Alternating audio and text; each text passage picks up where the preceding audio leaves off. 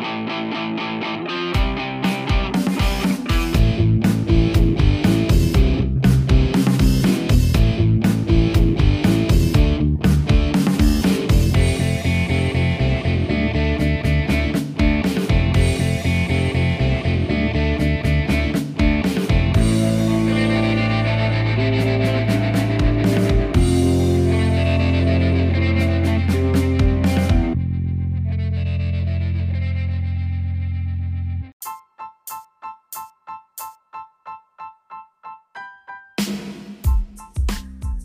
Bienvenidos al Aftershock, una semana más. Señor Ruiz, ¿cómo estás? Todo muy bien, gracias. ¿Vos qué tal?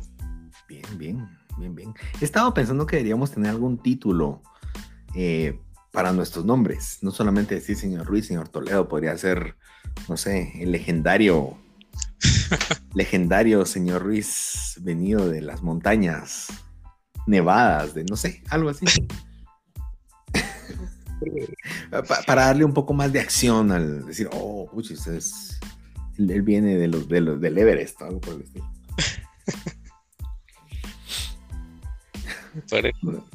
Pensémoslo, hay que marinar esa idea un poquito más. pues bienvenidos a todos, la verdad es que bienvenidos al Aftershock. Este es un podcast de fans de los videojuegos, que somos nosotros, para fans de videojuegos. Y si no son tan fans, pues si están aquí, probablemente tienen algún deseo de ser fan eh, o conocer un poco más al respecto, em, pues la verdad es que qué gusto que nos acompañen. Esta semana está muy interesante. Hay un tema un poco delicado que tratar, que queremos discutir. Em, creo que va a estar muy bueno. Em, señor Ruiz, ¿qué tal estuvo tu semana? Decime que platinaste unos tres juegos, por favor. No, ahora tampoco. Ya vas. Eh, la buena noticia ya terminé Zombie Army, tal vez unas horas después de, que dije que ya me había aburrido y que ya lo quería terminar. Y sí, ya lo terminé. De mm. ahí empecé Horizon y la verdad no, no creo que no, no es el momento indicado. Yo sé que es un buen juego, pero no sé, creo que no es el juego para este momento. Mm, pues traté de jugar un par de horas que te digo, llevo unas tres horas, sin mucho, y me regresé a Cophead, preferí estar muriendo a cada rato, pero ah, esa fue mi semana y creo que vos tenés algo muchísimo más importante que contarnos que, que lo que mm. pasó en mi semana, ¿verdad? Tenés razón, sí, pasé Ace Combat 5. Eh, sí. ¿Qué no era eso? No era eso. Vamos paso a paso, vamos paso a paso. Ya me recordé, sí, el fin de semana pasé Ace Combat. Ya lo había pasado hace años, la verdad, en Play 2. Eh, me recordó qué buen juego es. La verdad es que es muy entretenido. Es un juego. En la historia es un anime, es una historia de anime, como que parece una película de anime. Hasta los personajes son tan anime. Eh, lo hacen parecer serio, una guerra, y de repente eh, conflicto, tenía, perdón, spoilers, muchachos, un juego viejo, aguántense. Eh, resulta que habían secuestrado a los dos presidentes de los dos países que estaban peleando y era toda una pantomima por detrás. Y resulta que era un tercer país el que quería que se echaran riata entre ellos para él. Estuvo interesante, no me recordaba, yo creo que o no me recordaba la historia o, cuando estaba más pequeño solo pasaba por encima de la historia como, eh, cállense, lo que quieres jugar. Eh, estuvo interesante, estuvo interesante y, me provoca querer volver a probar algunos juegos que tal vez creo haber sabido la historia y tal vez no les puse la atención que ameritaba. En platino para este juego está muy, muy, complicado. Eh, no porque sea difícil, hay que pasarlo en todos los modos. O sea, yo lo pasé en modo normal, como ya lo platicamos una vez. Si lo quiero pasar, hay tres modos más que se han ido liberando para poder jugar. Y si también quiero pasar, ah, tengo que pasar en modo fácil y en super fácil. Pues. Eso es como que pérdida de tiempo, pues. Entonces, no, yo creo que con ese juego, si mucho, unas misiones más, como para sacar algunos rangos en S-Rank, ponete. Solo. Em, siguiente noticia importante, señor Ruiz. Te mandé la foto inmediatamente. sí. Y es más, hoy me mandaron la foto. Mi PlayStation 5 va en camino a la casa que lo va a recibir. Eh, sí, sí, sí, la verdad es que contento. Eh, Yo no lo conseguí, para serles honestos. Eh, un, amigo prácticamente fue el que me empezó a hacer el favor. Pues mi, mi, lógica es que si yo intentaba comprarlo aquí en Guatemala, pues al final el internet no es, bueno, casi la velocidad de la luz, pero como que hubiera algún tipo de restricción en las páginas para algunas páginas de Guatemala o si reconocían mi IP y demás. Eh, él fue la persona que le consiguió el PlayStation a mi hermano. Entonces le dije, bueno, confío en vos. Y yo la verdad es que pensé que ni estaba pendiente porque obviamente ya, ya mi hermano estaba feliz. Yo dije, bueno, yo seguro, solo si, lo, si se tropezaran con él en la calle me lo traen, pues. Pero no, no, él estaba buscando y, y, usualmente yo era el que le mandaba, mira, ahorita hay en tal lugar, en tal lugar. Y yo intentaba también, pero él le encontró. Amazon fue el, el, el afortunado retailer que al final me lo vendió prácticamente. Y lo pidió y está a camino a la casa de su hermana. Entonces, la única espera es, esa, el PlayStation llega mañana antes de las 10 de la noche a la casa de su hermana. Seguramente me mandará una foto, ahí respiraré profundo otra vez más. Y el siguiente paso es esperar. Eh, él tenía pensado ir posiblemente en estas, este mes, no, en junio o julio, ir a ver a su hermana. Entonces ahí sería el, el trueque. Él llega, agarra el PlayStation y se viene. Em, yo con gusto iría a traerlo, pero no tengo visa. si me estás escuchando, ladrón, gracias, te lo agradezco mucho, de verdad. Que Dios te bendiga. Ay, esto ya fue hace año y pico, pues ya no importa. ¿Qué más? Eh, pues eso, esa es la noticia, señor Ruiz. Entonces, no me quiero hacer ilusiones de ya. Tranquilo, ahorita no es que me esté muriendo, no es que diga necesito. No, tranquilo. Eh, paso a paso, paso a paso. Bien, felicidades. Muchas gracias, señor Ruiz. Muchas gracias. Ahora ya les podré decir propiamente si vale la pena o si espérense, ¿va? aunque creo que nos están obligando a esperarnos a todos. Pero bueno. Bueno, esta semana tenemos un tema muy interesante que lo veníamos, eh, bueno, está planificado hace, hace mucho tiempo. No es porque les quiera dar el time plan de, de nuestros episodios, pero lo platicamos ya hace un buen tiempo y creemos que es un tema importante de discutir, importante de abordar, eh, sin más preámbulo, es la toxicidad en los videojuegos. Y creo que hoy da hasta un paso más allá y creo que podríamos decir la toxicidad en Internet o en línea. Yo creo que ese sería un término un poco más eh, general porque creo que en todos lados lo estamos viendo, se ve en todos, no, no quiere decir que todo el mundo es tóxico, pero en definitiva casi que en Facebook, cualquier post que mira, siempre hay una persona que hace un su comentario ah, con aquella eh, cizaña, podríamos decir. Eh, bueno, pues queríamos tocar, pero obviamente enfocarnos a videojuegos porque es nuestro ámbito. Y, queríamos iniciar un poco con historia. No la historia y no venirles a leer algún texto de Wikipedia, no. ¿Cuál ha sido nuestra historia con, esto, con la toxicidad, si la hemos vivido, desde cuándo o cuándo fue la primera interacción que tuvimos con eso, eh, y si hoy todavía la vivimos y cómo lo hemos vivido, ¿verdad? Señor Ruiz, vos tenés experiencia como jugador de PC, creo yo. Pues si nos vamos a ir a, a lo que vos mencionaste de la, de la historia o de la antigüedad, Eh, pues para empezar, yo la palabra tóxico no la escuchaba. E, eso es como muy reciente, creo. Yo te diría que unos, uh, exagerando unos dos años, tres años tal vez, que a una persona le dicen, ah, es que sos bien tóxico, eh, ya sean relaciones, ya sea eh, relaciones de amistad, relaciones amorosas o, o no sé, solamente así una persona tóxica. Eh, pues, creo que ese, ese, ese atributo no se le daba a alguien antes. Yo no recuerdo esa palabra. Em, es algo así como el bullying. El bullying antes no, no, existía, solo te molestaba y ya no, no existía la palabra como sí.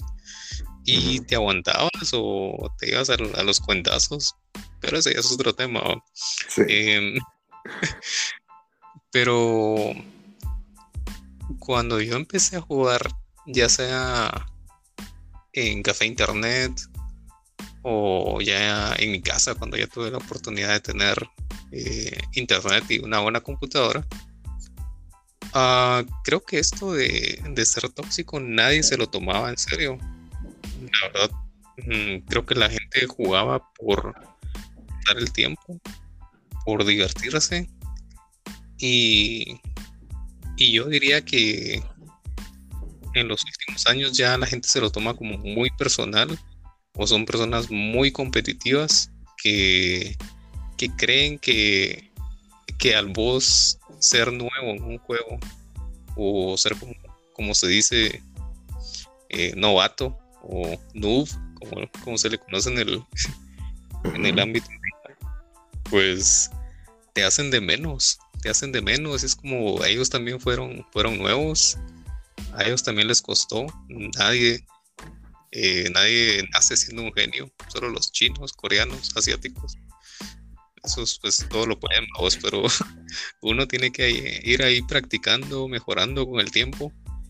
Y, y creo que ahora es hasta normal que un niño venga y te saque la madre cuando estás jugando y porque no mataste a, no sé, a, un enemigo porque hiciste una mala jugada. Es como eh, te empieza a maltratar y insultos que ni siquiera vos decís, ¿verdad? Y es como porque un niño dice todo eso para empezar, pues creo que ahí, ahí empezó todo. Desde, desde que los juegos se volvieron más competitivos, desde que hicieron juegos más dedicados a, a jugar en línea que a lo que nosotros estamos acostumbrados a jugar. Sí, sí, yo creo que tal vez, tal vez mi, experiencia, yo, como lo sabrán quienes nos, quienes nos escuchan de forma regular, saben que yo no soy un, un gamer online aguerrido muy de vez en cuando. Y usualmente escojo muy bien esas batallas de con quién juego.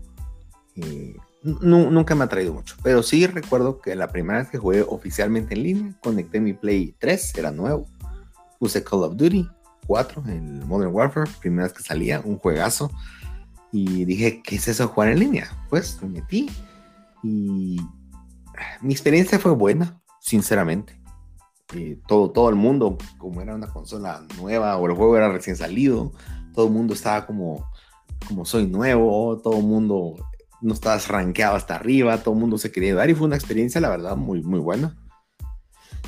Tal vez hasta mal acostumbrado porque es uno de los mejores online, los Call of Duty, la verdad. Eh, pero con el tiempo, a los meses después, cuando me volví a conectar, eventualmente eh, te das cuenta cómo cambiaba. Y puntualmente, vos lo mencionaste muy bien, el tema de los niños. Eh, no digo todos los niños, pero muchas veces o dejaban el micrófono abierto y daban unas insultadas y, se trataban y a todo mundo y no les importaba con quién estuvieran jugando, si era adulto, si era quien fuera, una persona mayor, no importaba. Ahora, ¿me afectó a mí? No. A mí, sinceramente, eso fue así como, pues que grite. Lo, más era, lo voy a poner mute, va, seguir hablando, pero habla entre tus cuates, a mí no me importa. Fue bien sencillo. O sea, mi, solución fue, te pongo mute. Órale, yo sigo jugando solito. Para jugar en línea, y creo que es un tema importante, no necesito estar hablando. Yo creo que cuando hablas tiende a ser más porque estás con un amigo o encontrás de repente alguna persona con la cual, ah, hay que hacer una estrategia con mi escuadrón o demás. Em, recientemente, como lo mencioné, la verdad es que casi nunca juego en línea y es muy rara vez que juego en línea con un desconocido. Cuando juego es algún amigo, es alguna persona de los, mi lista de amigos, que en efecto tengo amigos con los que jugué hace 10 años en PlayStation 3 y los tengo ahí y de repente miro que se conectan y de vez en cuando alguna partida me provee de algo más. Em, pero entonces me pongo a pensar. Eh, y creo que vos tocaste un tema muy interesante y es qué tanto uno permite que le afecte.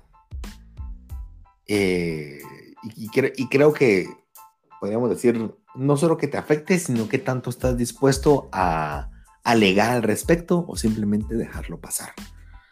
Eh, yo creo que los juegos hoy te dan muchas herramientas para, para limitar ese tipo de interacción.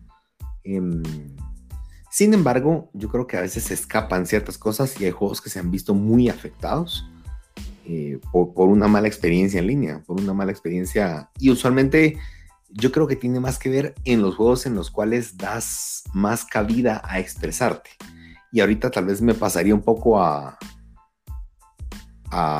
pues tal vez al, siguiente punto, que era, ¿qué, origina esto? Eh, y yo creo que la gente, mi ejemplo es bien sencillo.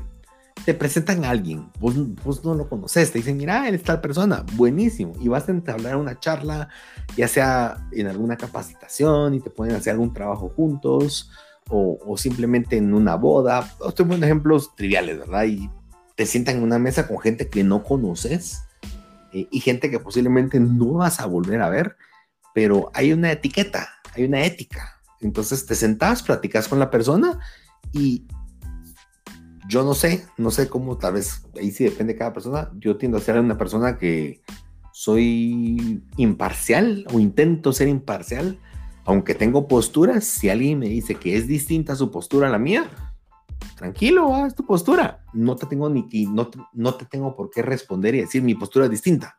No, pero siento que hay como ciertos, ciertos lineamientos o reglas que tenés cuando interactúas con alguien y le miras la cara. A eso quiero llegar. Cuando estás delante de alguien, como hay una repercusión inmediata, te comportas y hablas correctamente y de repente si la persona, yo pues yo, no digo palabras soeces, ¿verdad? Pero eh, me, imagino que tal vez no decís esas palabras, pero de repente, o, o sea, alguien que las dice, mira que la otra persona también lo dice, a veces pues empiezan a decirlas porque saben que la otra persona no le importa, ¿verdad? Cuando estás en línea, estás detrás de un avatar, estás detrás de un nickname, estás detrás y pasa mucho en Facebook. Pues mis amigos, yo no tengo un solo amigo que, que tenga una foto que no sea él, ¿verdad? O sea, en Facebook, si sos mi amigo, tienes una foto tuya. Pero si tienes una foto de anime, una foto de una calavera, una foto de un artista, no sos mi amigo. porque no sé quién sos. O sea, sencillo, o sea, mi Facebook es, el nombre lo dice, Facebook. Entonces, face, cara. Entonces, poner una foto o cosas que no tienen sentido, pues no, digo que después puedas poner un paisaje perfecto, pero usualmente te revelas, pero hay, hay usuarios en Facebook que miras y no tienen fotos de ellos, tienen fotos de artistas a quienes tal vez admiran o jugadores de fútbol y de repente de Goku, pero no, pero no hay, decís, esto es tan impersonal que no me interesa, o sea, a mí no me interesa hablar contigo porque no sé con quién estoy hablando.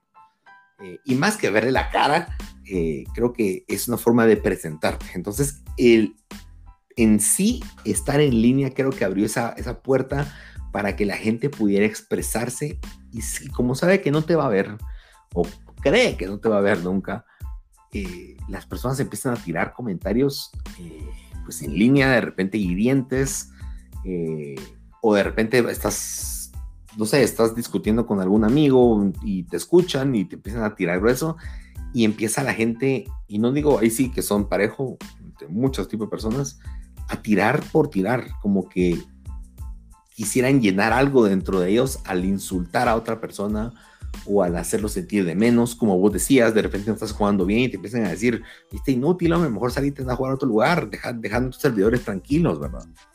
Y yo creo que más que también verbal, también hay un tipo bullying en el cual ni se le toma en cuenta, o toxicidad en el cual pues es un escuadrón, ¿verdad? Y se lo echan al...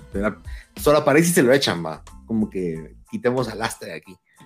Eh, entonces, eh, es... Yo creo que es eso. Yo creo que lo que origina el que empiece a haber una toxicidad en pues, redes sociales y también en... es estar detrás, estar detrás de una máscara en la cual, porque, ¿qué pasa? De repente esa persona es, insulta, dice de todo, pero de repente a esa persona te la encontrás en el supermercado y de repente te pide permiso, pasa adelante y es cordial. Porque debe cuidar esa apariencia en un lugar en el cual sí tiene repercusión en su forma de actuar. En línea, pareciera que no les importa. Tocaste un punto bastante importante y creo que no solo es parte de los videojuegos, sino como seres humanos, yo creo que nos, nos sentimos como que bien, o tal vez esto ya es parte como de psicología, o de cómo nos desenvolvemos en el mundo. Y, y algo es que cuando, está, cuando estás detrás de una máscara o detrás de una pantalla, detrás de un avatar, como vos lo decís, creo que a veces pues sacamos lo peor de nosotros porque no saben quién, quién, quién sos en verdad. Y, y detrás de, de, un dibujito, de un nickname, porque ni siquiera te pones tu nombre, ¿verdad? Te pones, yo qué sé, sí. Master 79. eh, pues ahí me recordé esa escena. No sé por qué. Es un es una muy buena muy buen ejemplo de toxicidad cuando están jugando ¿qué es? Fortnite. Creo que están jugando Fortnite. En, pero ya, ya, me desvié. Eh, yo creo que también una, un factor importante de lo que originó todo esto de la toxicidad fueron los rankings en los, en los juegos. Y estas partidas ranked que le llaman, pues hacen que eh, tal vez mm, vos no creas que sos tóxico, pero con tal de defender todo eso por lo que has trabajado y has practicado y has ido subiendo de nivel para supuestamente emparejarte con los mejores, entre comillas, porque a veces no es así. Em, creo que eso, eso también hace que, saquen muy malas partes de, pues, como, como ser humano, ¿verdad? Porque eh, estás empezando en un juego que te digo yo, empecé, eh, me recuerdo más, más cercanos el de Dota, jugaba Dota, pero empecé jugándolo con mis amigos, mis amigos de la universidad luego, pues, por, por, razones de trabajo, ya no coincidíamos. Yo quería seguir jugando Dota, o que ellos querían seguir jugando Dota, pero ya no, ya no nos podíamos juntar. Entonces, tocaba jugar con personas que, que no estaban dentro de tu círculo, personas em, de otros países. Y entonces, eh, los servidores a los que nos conectábamos, o a los que yo me conectaba, eran pues más los gringos, los europeos, aunque tuvieras un montón de lag, pero al que nunca nos conectábamos era lastimosamente a latinoamericanos, porque, porque sabíamos que la gente ahí era así como, no sé cómo llamarle, porque en ese tiempo, como te digo, no se decía tóxico, pero sí era como bien mala leche. Era decían, mira, desinstala el juego.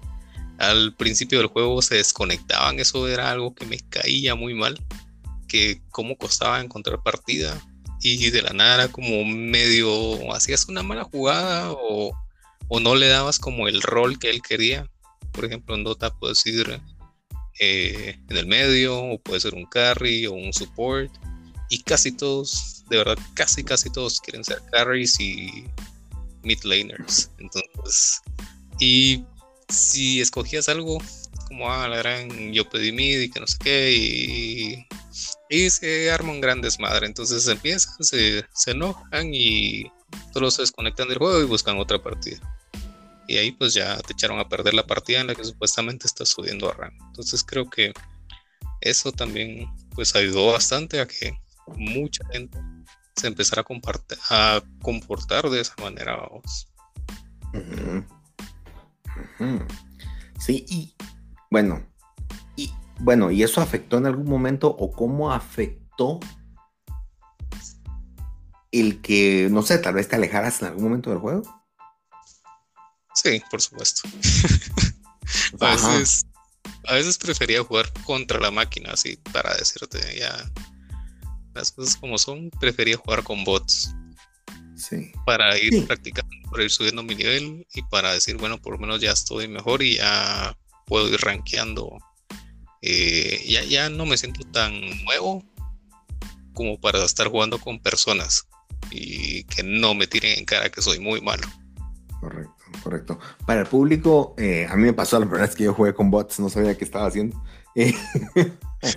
a ver, los bots son, eh, pues al final en la máquina, pero es una máquina que tiene una distinta configuración a la que tiene el juego normal. En el juego normal, por ejemplo, estás jugando un Call of Duty o un, va pues Free Fire si quieren, pues. Bueno, estás jugando un Call of Duty o un Killzone. Eh, la máquina intenta, cuando estás jugando la historia, intenta simular lo que haría un soldado. ¿A qué me refiero? Tener un escuadrón, protegerse, actuar como lo haría un soldado en un combate real. Por supuesto, pues uno tiene ventaja porque uno puede manipular eso y uno puede jugar de forma distinta. Cuando juegas con un bot, un bot tiene, intenta simular cómo actuaría otra persona. Entonces, no necesariamente es por escuadrón, sino solamente vas explorando eh, cuartos, eh, tratando de ubicar dónde está el enemigo sin pensar mucho en si te van a disparar o no. Entonces, la verdad es que sí cambia. Yo la primera vez que jugué con bots fue en Killzone y, y, fue algo muy similar a vos. En mi caso fue muy distinto porque yo jugué Killzone 2 ya un poco más tarde y, a ver, eran unas máquinas, de verdad, me hacían, me hacían sencillo en dos cuentazos. Entonces, eh, me acuerdo que dije, yo tengo que practicar y con ellos no puedo practicar porque me entro y ya me, ya me están, o sea, no puedo jugar más que eso. Entonces decidí jugar con los bots y la verdad es que me ayudó para, para agarrar un poco el ñeque, agarrarle, agarrarle onda, cómo eran los controles bien en línea, cómo eran las partidas y cómo eran los modos de juego. Y eventualmente cuando regresé a jugar en línea ya con los otros, pues no es que fuera bueno, pero al menos ya también mataban a la primera.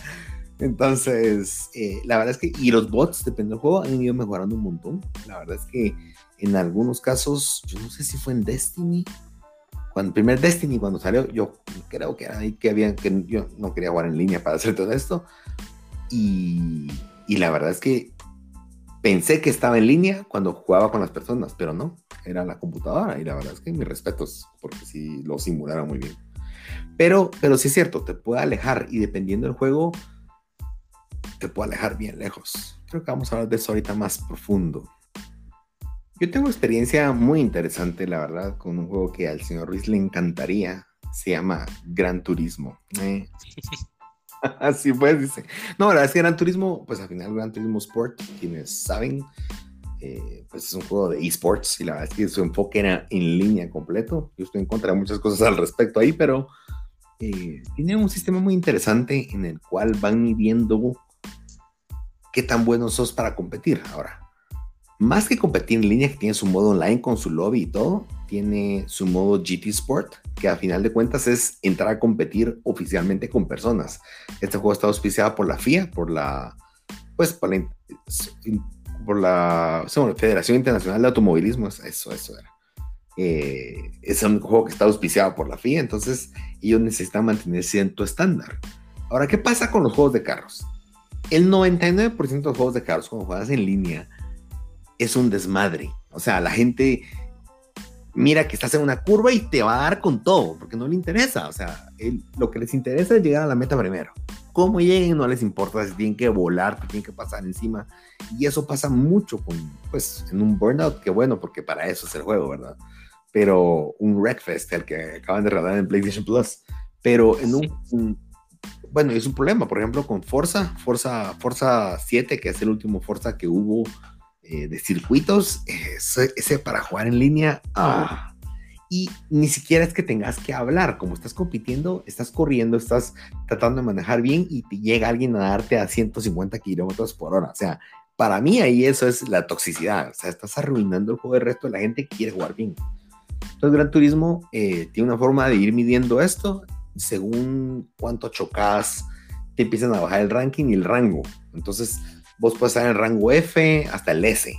Si estás en el rango S, no es porque seas bueno, es porque sos un buen competidor. Y hay dos rangos, no me acuerdo cuáles son los nombres o las diferencias específicas, pero va viendo qué tan buen competidor sos, que no seas sucio para jugar y demás.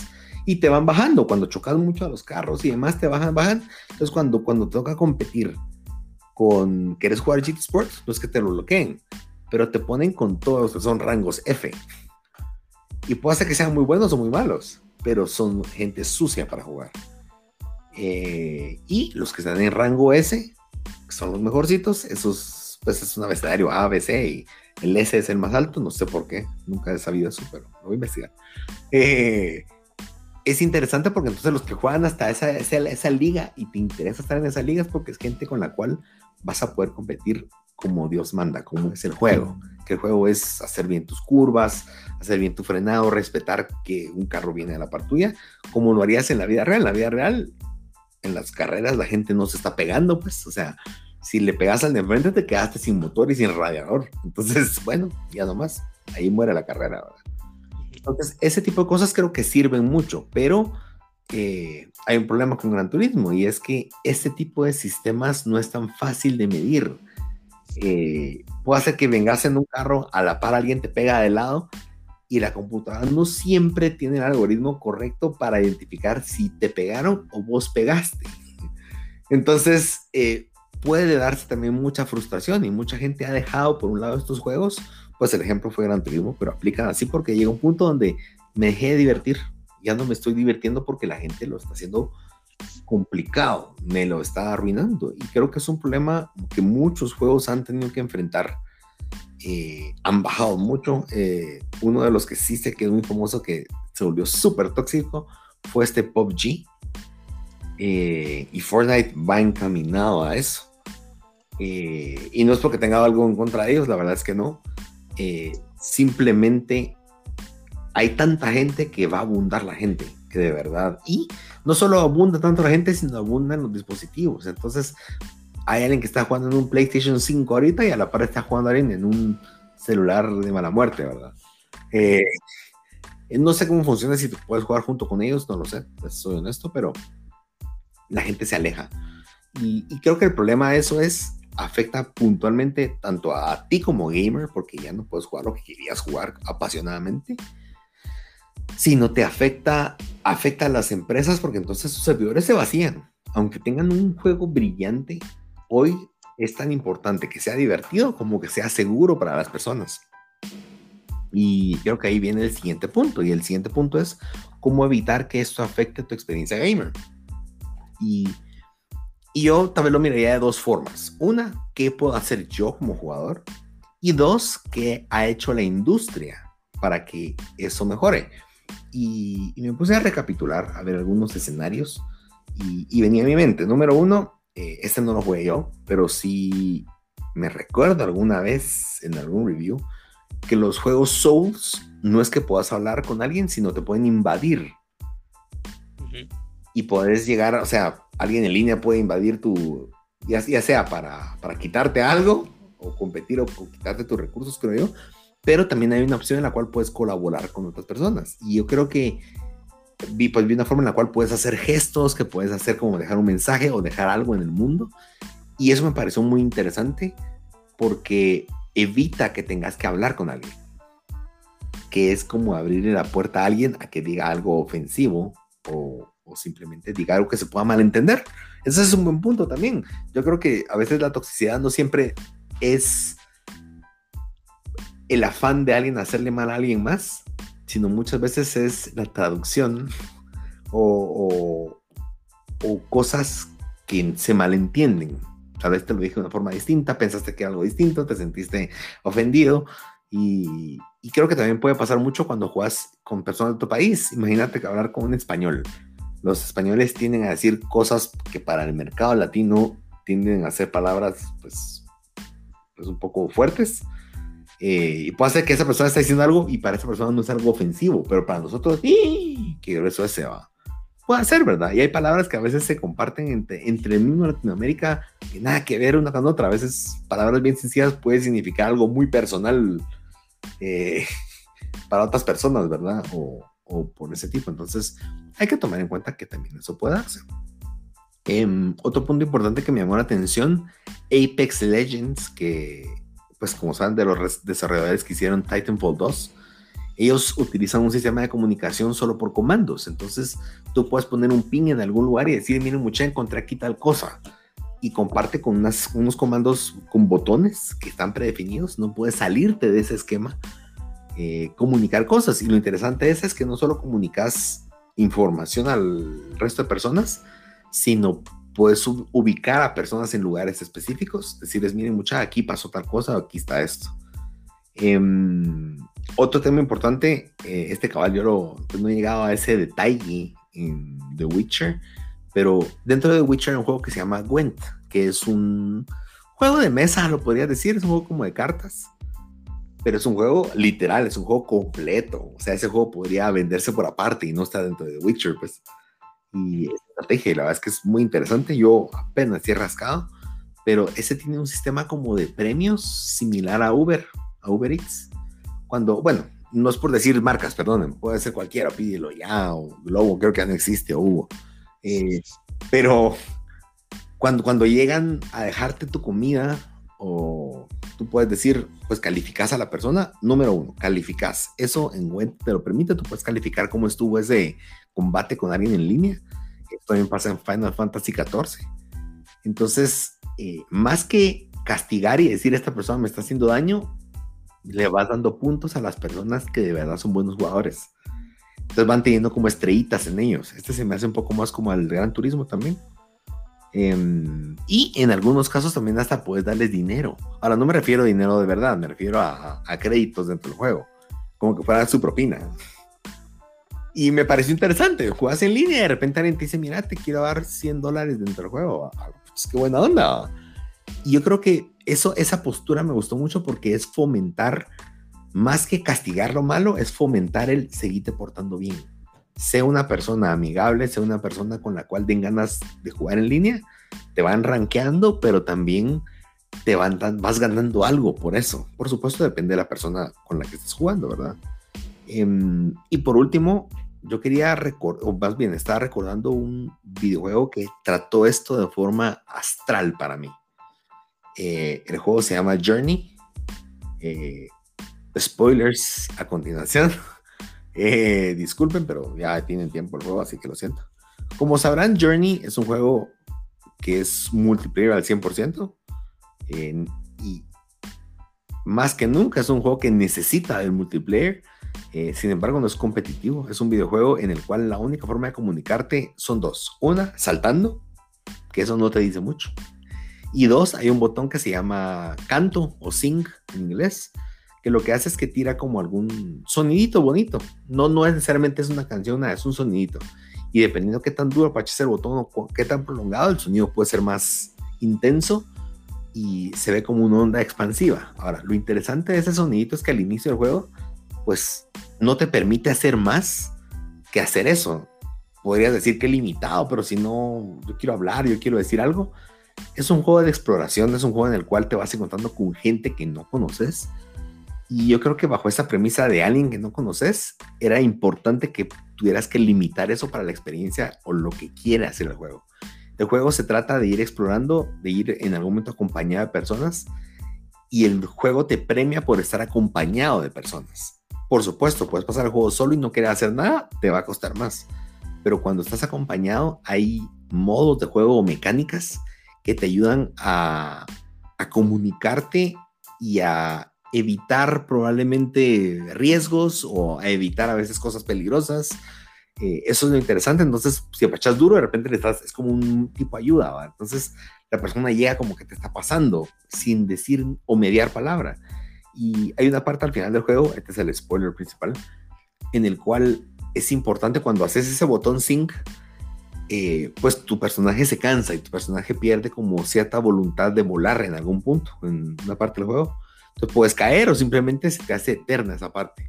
Cuando vas a la par de un amigo que no sabes quién es y vas apachando ese botón, ambos eso te recupera tu estamina, por así decirlo. Entonces pueden volar y atravesar los obstáculos súper fácil, pero porque están colaborando juntos. Eh, a mí me gustó mucho esa, esa forma de verlo porque, primero, sabiendo que es alguien anónimo, quien está ahí metido, quien, no quiere estar ahí porque hay que aburrir este juego, probablemente lo que quería era hacer otras cosas o jugar eh, Call of Duty, ¿verdad? O matar a alguien en un juego, por supuesto. Pero ese tipo de cosas son como opciones que los desarrolladores han empezado a crear, no solamente para hacer un ambiente más amigable en línea, sino inclusive son mecánicas básicas del juego para que un juego tenga sentido. Entonces, terminas el juego, yo creo que te lo comenté cuando hablé del juego Journey, pero cuando terminé el juego, pues es un juego emocional, para mí fue emocional, por ejemplo, terminé y al final te sale el nombre de todos los usuarios con quienes jugaste. Y yo no sabía que había jugado como con 16 personas. Y 16 personas que me ayudaron a llegar a mi objetivo y yo espero haberlas ayudado. Para mí eso fue una revelación bien fuerte porque según yo era la computadora. Pero no, fueron personas que en su camino nos topamos. Nos ayudamos, nos separamos en algún momento y seguimos nuestro rumbo. Eh, y para mí la analogía era como la vida puede llegar a ser eso, pues. Y, qué bonito que sea desinteresado sin tener que decir, como es aquel, lo voy a ayudar. Simplemente tu objetivo era tal y alguien desinteresadamente dijo, te voy a ayudar. Y resulta que el, ayudarte él, tú terminaste ayudando también a él. Entonces, yo creo que es el otro lado de la moneda. Creo que los desarrolladores han hecho algo interesante para cuidarlo, pero vos lo mencionaste. Mientras más rivalidad haya, creo que es más difícil para un desarrollador como taclear eso, porque en la rivalidad tiende a haber como una competencia de, soy mejor yo que vos. Sí, eso sí, tenés demasiada razón. Yo creo que eh, la mejor manera de cómo evitar esto, pues creo que soy una persona demasiado simple y es como que te pele, la verdad. A mí no me, no me afecta que, que me saquen toda mi generación, que me digan que no sirvo y todo eso, porque para empezar son personas que no conozco, que nunca en mi vida me voy a topar. Ya si viene de mis amigos, pues si ya se meten con cosas personales, pues ahí sí hace otra cosa. Pero eh, creo que es viniendo de una persona que está en otro país, que tiene una vida fuera de, fuera de los videojuegos, pues todos, todos tenemos una vida y todos nos vamos a aportar, tal vez, tal vez ahí es donde esa persona va y saca sus frustraciones. Pero si, si, de verdad no puedes hacer eso de que, bueno, no me importa que, que me grite o, o que me insulte, eh, y te vas a poner como, como decimos acá, eh, al tiro o al tú por tú. creo que ahí estás cayendo en su juego y, eso, pues al final el que, el que se enoja pierde y, no es bueno para tu, para tu experiencia en cuanto a juegos o en cuanto a, a redes sociales, que eso se mira demasiado en estos días. A veces, tal vez yo solo soy los que, de esos que les, que les gusta ir a ver los comentarios para ver cómo se tiran entre todos de, no sé, un partido que sí, que no voy a mencionar los equipos, pero... Pero todos sabemos cuáles son. Españoles y me caen mal los dos.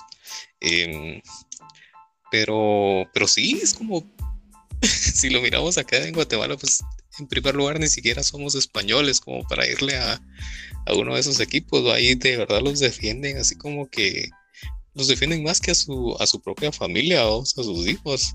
Y, pero eso ya es como eh, su pasión o no sé, la verdad, qué, qué, les pasa. Pero, pero a veces me divierte ver los comentarios de cómo, cómo, cómo de verdad son bien malintencionados y, y, y sacan todo lo malo de ellos en, un comentario y, y de verdad le puedes, o incluso en, he visto otras publicaciones en las que gente pues eh, tal vez escribe algo malo con, un, eh, no malo, sino que mal escrito, como con faltas de ortografía.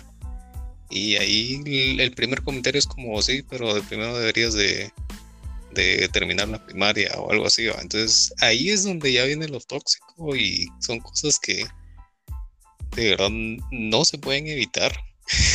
en cuanto a juegos, pues creo que como vos lo dijiste, también hay, hay desarrolladoras que, que, sí han, que sí se han enfocado en eso. Ah, como por ejemplo, pues reportar a las personas. Eh, si ya tienen como demasiados reportes, pues los pueden banear, les pueden banear la cuenta. Eso pasa en Steam. Que, que, creo que en algunos juegos, pues sí te pueden sacar de una vez del juego con tu usuario y ya no volver a entrar. Y en tu usuario de Steam, pues te queda como una, una marca, una mancha en tu, en tu currículum, por decirlo así, de que sos tóxico. Entonces creo que nadie quiere tener eso en su, en su cuenta, a menos que no te importe y te crees cuentas al por mayor. Y, creo que eso pues no está bien. no está bien ni siquiera en los niños o en cualquiera que sea tu edad, pero creo que hay que aprender a vivir con eso. Hay que aprender a pues a contestar o a no contestar, a reportar cuando de verdad es, es, es necesario. Y, y si de verdad pues no se puede, lo mejor es pues, juntar un grupo de amigos con los que sabes que eso no va a pasar, que solo están jugando por, por pasar el rato. O incluso, pues, si molestan así como que, ah, es que no serví, va, sos bien manco. pues ya sabes que son tus cuates, va, y solo es pura molestadera. Y ya después, pues, solo es un juego y se terminó. Solo fue una partida y, ahí quedó todo hasta lo puedes sacar de chiste en una conversación después, pero creo que ahí te sirve mucho, pues, em, juntarte con, personas que conoces, si quieres tener una buena, una buena experiencia en jugando en línea. Sí, sí, buen punto. Em, yo agregaría también, pues no siempre uno tiene los amigos, vos lo mencionaste el capítulo pasado, no siempre uno tiene los amigos que les guste los juegos que a vos te gustan. Eh, ahí creo que vale la pena buscar comunidades y ahí toca arriesgarse. Porque ahí, si te gusta Bloodborne, por ejemplo, y te gustaría tener una comunidad, metete, busca en línea. Hay muchas comunidades en Facebook, en Discord, eh, inclusive podcasts. Hay podcasts dedicados, por ejemplo, hay un podcast dedicado a Destiny. Y, lo interesante de eso es que es gente que es bien apasionada, gente que le gusta, gente que quiere aportar. yo, por ejemplo, estoy en un, un grupo que la verdad me metió un amigo, pero que son cazadores de trofeos y es un grupo en Latinoamérica y somos un montón. La verdad es que es interesante. Eh, y la gente pone, es, es, bien bonito porque pone, miren, conseguí este juego, pero tengo estos trofeos que me está costando mucho y necesito amigos para jugar en línea. Y es bonito ver en los comentarios que la gente, ah, yo, yo le hago ganas. O, o inclusive he visto gente que es como, ¿cuánto cuesta? Estar ofertado, así me meto. A... Se están dispuestos a invertir un poco de dinero con tal de ayudar a alguien más a jugar y aprovechando pasarla bien. Yo creo que ahí se hacen bonitos nexos eh, entre personas que de verdad uno quiere jugar. Yo creo que eso es empezar a, filtrar con quienes. Para mí eso de ir a jugar en línea y decir, méteme a la partida que está disponible, es un error. o sea, de entradita no sabes con qué te vas a encontrar. Y, y así que bien, como te puede ir muy bien en varios juegos, eh, puede irte muy mal. Eh, la otra que no se me ha ocurrido es trata de no jugar los juegos más populares. La gente más tóxica va a estar donde está toda la gente. Entonces, si vas a jugar un Free Fire, ahí van a estar. Si vas a jugar un Fortnite, ahí van a estar. Inclusive Call of Duty. Pero si posiblemente te pones a jugar algún Killzone 2, que ya nadie, los seguidores están arriba, pero ahí, ahí están solamente puristas, personas que les gusta mucho ese juego. Entonces es menos probable que encontres ese tipo de cosas. Y tal vez lo último es, em, voy a decir esto bien honestamente, creo que también vivimos una generación en la cual eh, a mucha gente le irrita todo, a mucha gente le molesta todo, mucha gente no aguanta nada. Eh, y están en su derecho, están en su derecho. Si algo no les gusta, cero bolas, hagan, vence la vuelta, se salen y se largan. Eh, pero es bien común cuando tenés un cuate, un amigo bien cercano y de repente se tiran las pedradas o las fregaderas y sabes que no es un insulto, es la forma en la cual se están tratando. Entonces, eh, si estás dispuesto y es en común acuerdo con tus amigos, a mí me colegio, pues jugamos fútbol y nos pegamos las insultadas, pero al final del partido abrazados todos, ¿verdad? Felices, que no sé qué, y, sos mi cuate, ¿va? aunque en su momento le dijeras cuánta cosa. Eh, eh, a veces entre amigos simplemente es la forma de tratarse. Están dispuestos y ellos conocen sus límites. El problema es cuando te salís de ese círculo o estás en un círculo muy lejano a los tuyos y no sabes cómo otras personas van a reaccionar. Y no, y si tú tal vez eres de los que es que a mí me gusta ser así, respeta también a las personas, a las personas que tal vez no sabes cómo les gusta que las traten. Em, te pueden banear, perdes tu cuenta y más que eso, le arruinar la vida a otros. el tiempo, el poco tiempo que tienen para jugar, terminan diciendo, ay, ¿para qué juego esto? Pues mejor me largo de aquí.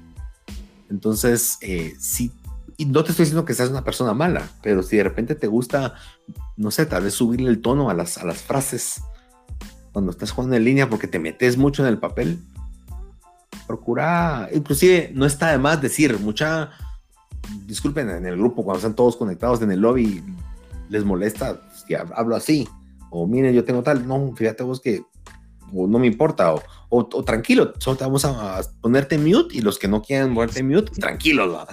y todo el mundo, sí, vos hablar lo que querrás, todos mute, ¿va? Entonces, eh, hay de todo para todos.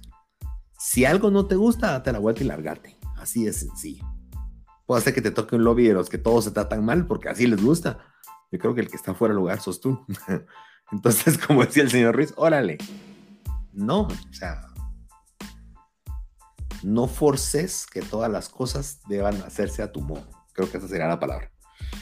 Em, y bueno, creo que la toxicidad va en ambos casos, no solamente la toxicidad de las personas que sí pueden ser ofensivas, sino también las personas intolerantes.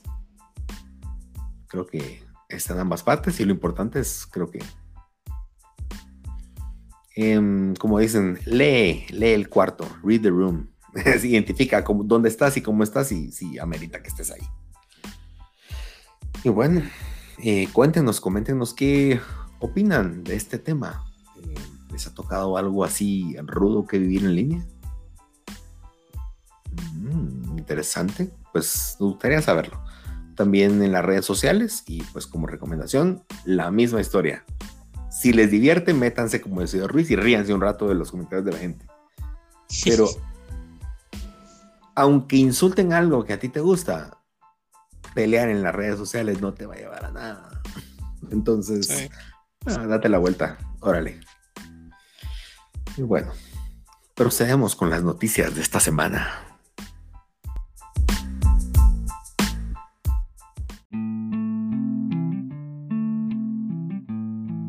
Y las noticias que tenemos para esta semana, em, pues la primera, entre las noticias te tengo una noticia. Oh Dios, ajá. Yo no vi el State of Play.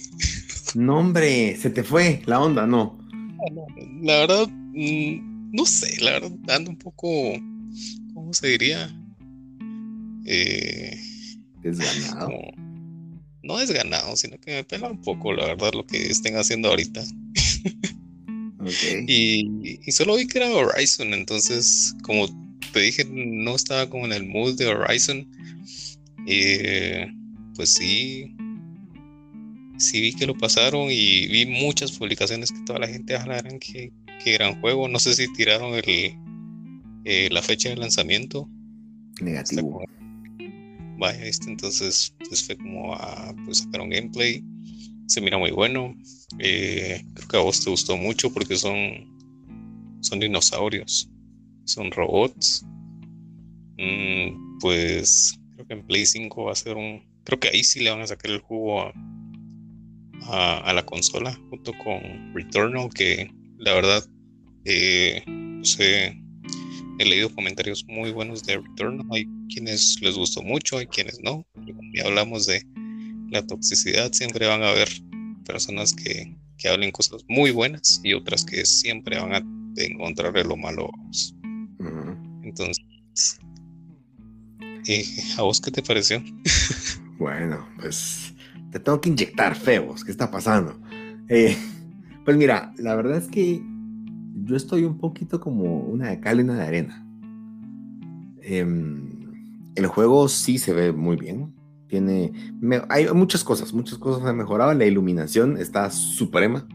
Todo lo que es, no solamente la iluminación o las fuentes de luz, sino hay como una niebla volumétrica que se ve, que entras en una selva, por ejemplo, y la selva tiene como cierta sereno, le podría decir, no sé cómo, cómo decirlo, y es la luz interactúa con eso, entonces eso la verdad se ve, se ve precioso, se ve muy bien. La vegetación, antes en Horizon, el Horizon 1 la verdad es que tiene gráficas muy buenas, es, es demasiado bueno y por eso también creo que en algún punto puede meditar lo que vimos en este, porque aquella se miraba bien. Pero, por ejemplo, la vegetación ahora interactúa toda la vegetación. Antes solo eran ciertas hojas las que no te escondías, pero pasabas a veces en grama y la grama era como, se ve bonita, nada más. Em, ahora sí hay mucha más interacción con hojas todo, y, se mueve, el viento mueve las cosas bien bonito.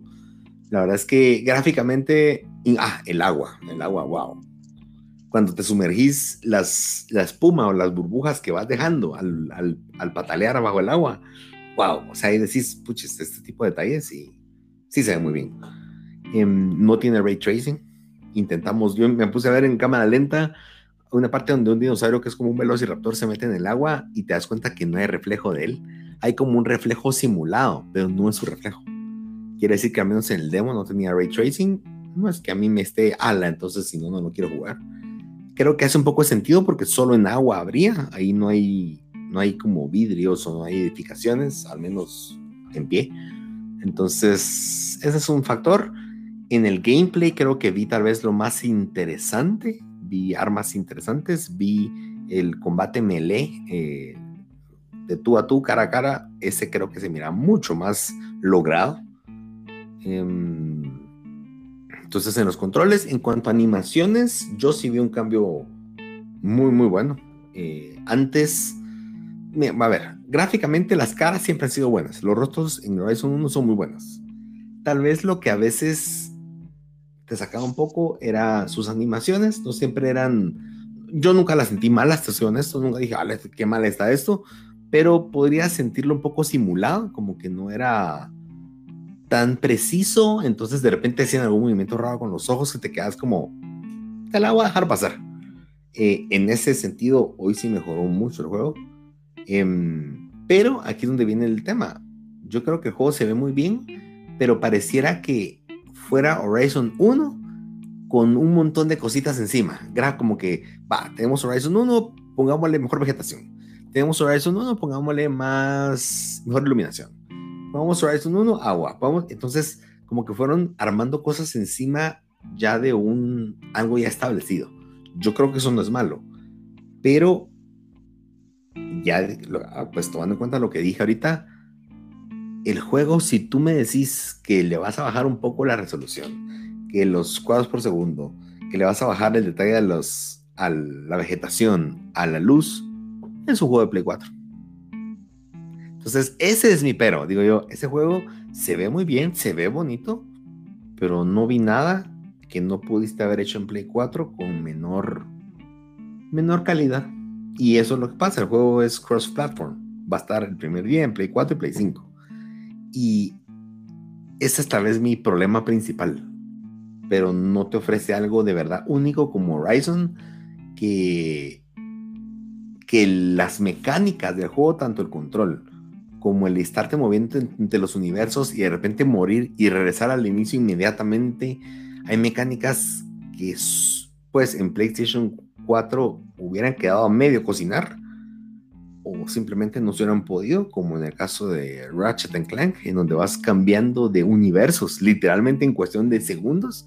Imagínate, voy a saltar un portal en Play 4, en, en Ratchet and Clank, y 40 segundos después llegué. Ahí perdiste el, el, feeling de eso.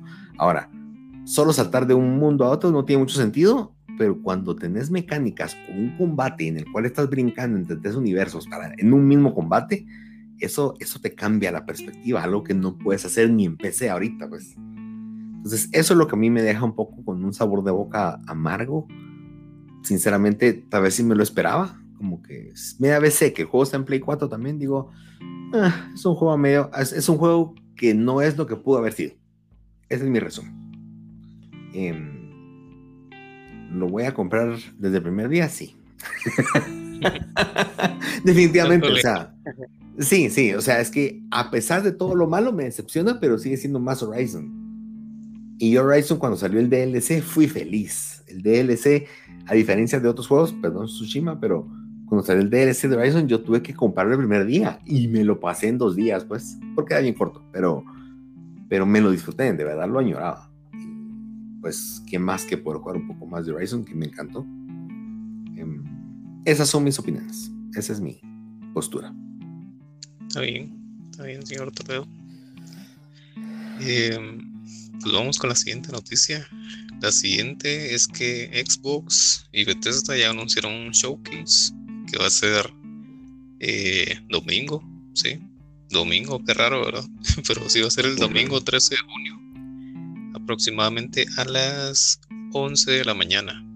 Una hora mera rara también, bro. Sí, esa hora estás en la ah, iglesia, pues. Em, pues creo que lo, más sonado en, para este showcase pues va a ser Halo, Halo Infinite. Veremos si al fin ya le van a poner fecha de lanzamiento o simplemente van a van a mostrar un trailer, un gameplay y esperemos que no sea pues motivo de burla como el último que sacaron. A ver qué pasa, ¿verdad? Sí, a ver qué pasa. A mí lo más interesante de esto es, primero, Bethesda hoy es parte de Xbox y Xbox ha comprado cuanto estudio se te ocurra. ¿Por qué no se llama solo Xbox Showcase? ¿Por qué poner la referencia a Bethesda si ahora Bethesda es parte de Microsoft? Ahí creo que hay un tema interesante y yo creo que dice más ese nombre de lo que uno cree. Número uno, mi, mi postura o lo que yo creo es que en la negociación me imagino que la gente de Bethesda dijo, va, sí, compramos todo, pero con una condición. Nuestro nombre permanece. En lo que hagas, nuestro nombre tiene que seguir sonando y no solamente ser absorbidos por ustedes. Ese es número uno. Dos, creo que también tiene que ver con separar un poco las marcas. Esto va a sonar mala onda, pero Bethesda lleva años esforzándose por armar su nombre. Ellos tenían un nombre reconocido antes, pero yo creo que desde el 2015 más o menos, cuando presentaron Halo 4, perdón, Halo y Fallout 4 fue, eh, que empezaron a tener conferencias y demás, han ido como dando pasos buenos, buenos pasos para hacer mejores juegos, tanto Dishonored 2, Doom 1, el Doom, Doom Eternal. Eh, hay juegos, o incluso los The Evil Within, han como se han hecho un nombre. Por supuesto, han tenido juegos malos como Fallout 76, eh, inclusive Prey, que no lo he jugado. Dicen que no es tan malo como dicen, pero bueno. Entonces yo creo que, por un lado, Bethesda quiere mantener ese pedigrí de lo que se han esforzado y decir, ah, Bethesda significa algo. Mientras Xbox, que no es por decir nada necesariamente malo, pero Xbox ha sido más como, más como hit and miss. A veces es un home run, a veces es un strike va fuera de aquí. Eh, así como por, cada, por, ejemplo, por cada, no sé, se me ocurre un Forza, Forza Horizon, que tuvo buenas críticas, hubo un Fable que todo el mundo dijo que rayos es esta basura.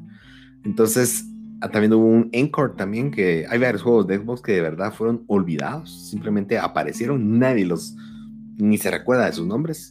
Y ese es un problema porque si reconoces la marca Xbox, creo que no necesariamente pensás en calidad.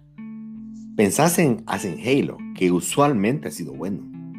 Pensás en Gears of War, que también tienen a ser buenos, pero eh, no son tampoco wow.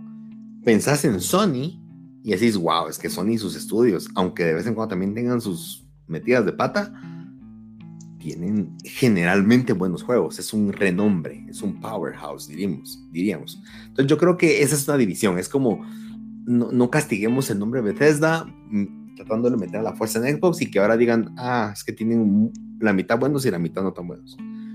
Y tal vez tercero, yo creo que también la separación les interesa porque hay muchos juegos de Bethesda que sí van a salir en PlayStation.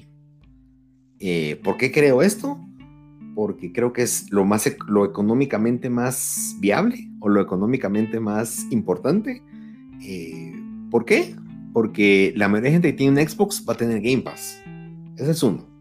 En Game Pass, por supuesto, estás pagando 180 dólares anuales.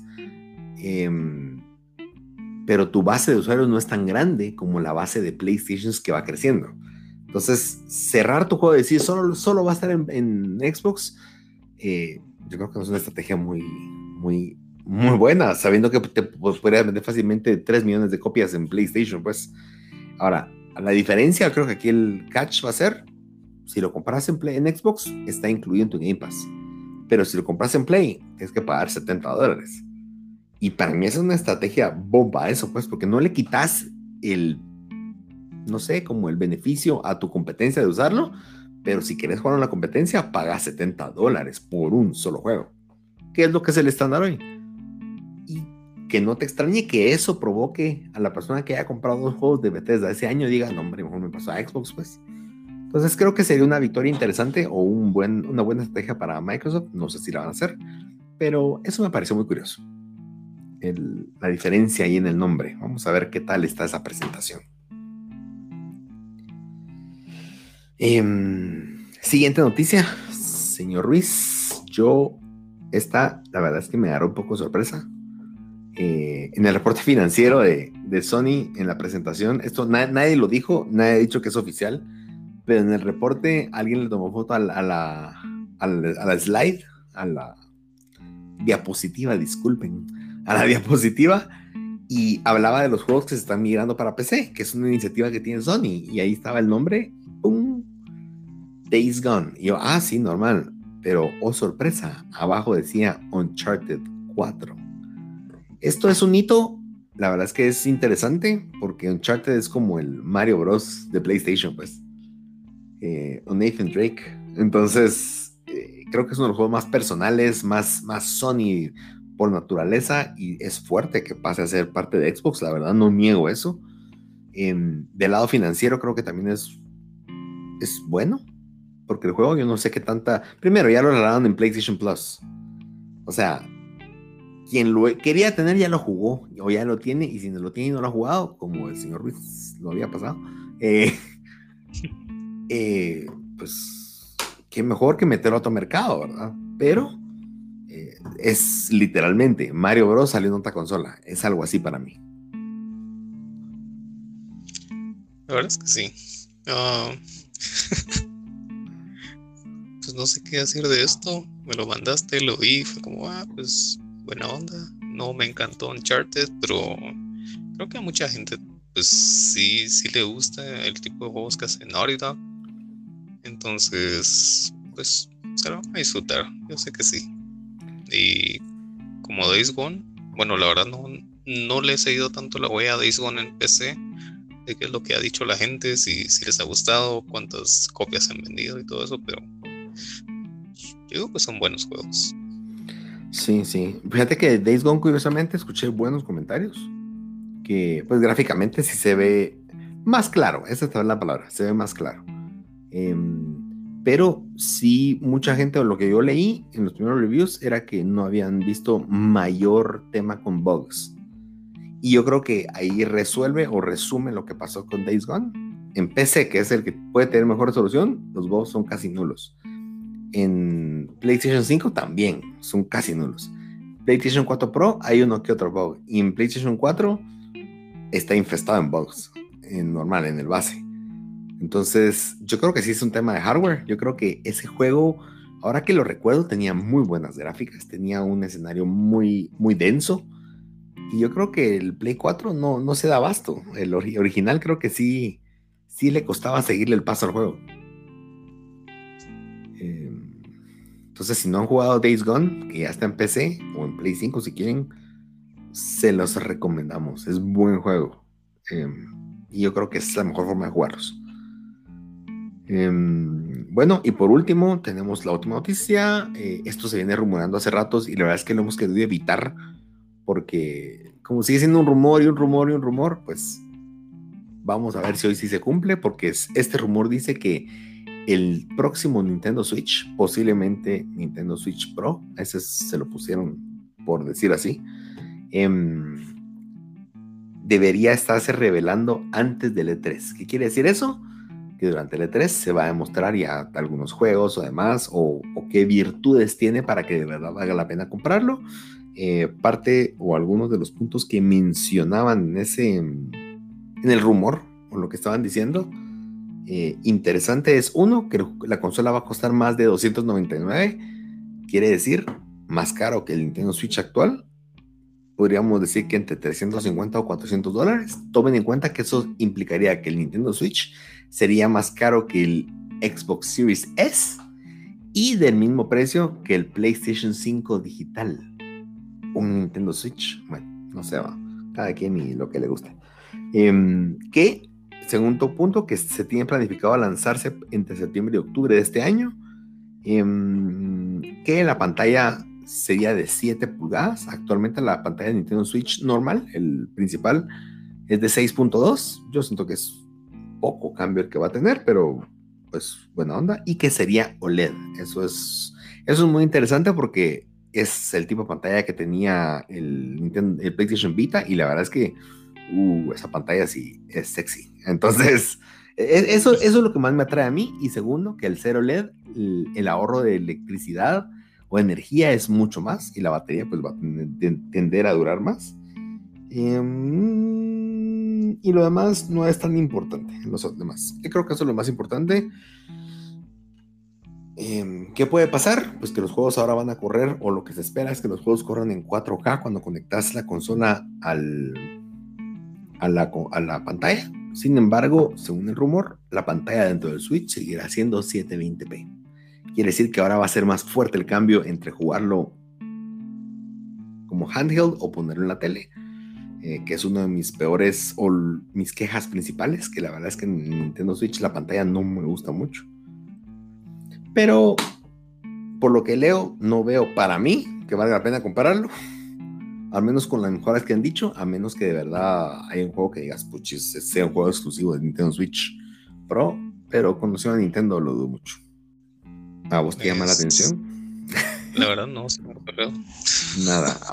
Nada, para nada. No, pues, no, Nintendo creo que no. Me va a llamar la atención hasta que ya tenga mis hijos y pues empiecen a jugar. Y los únicos juegos en los que puedan, a los que ellos puedan optar, pues sean los de Nintendo, que son para niños. Entonces, creo que esa sería la única opción o la única manera en la que pues yo considere un Switch. Ah, por el momento no me llama la atención, ni porque saquen un Ultra Mega Super Pro. pues no, creo que no. Bueno, pero mira, me ayudas un montón porque entonces lo voy a quitar de la lista de regalos de cumpleaños. No, señor Ruiz, no. Ahí está. en efectivo estaría bien. Mm, no, ya, ya taché, no es cierto. no tengo liquid. Bueno, pues esas fueron las noticias de esta semana.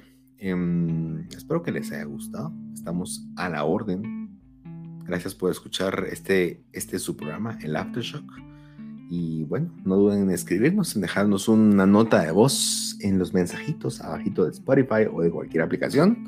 Hay un pequeño link, no le tengan miedo, no es spam, no, no, pasa nada más que llevarte a una página donde, donde puedes dejar una nota de voz. Y bienvenido sea. Nos vemos la próxima semana. Hasta el próximo lunes.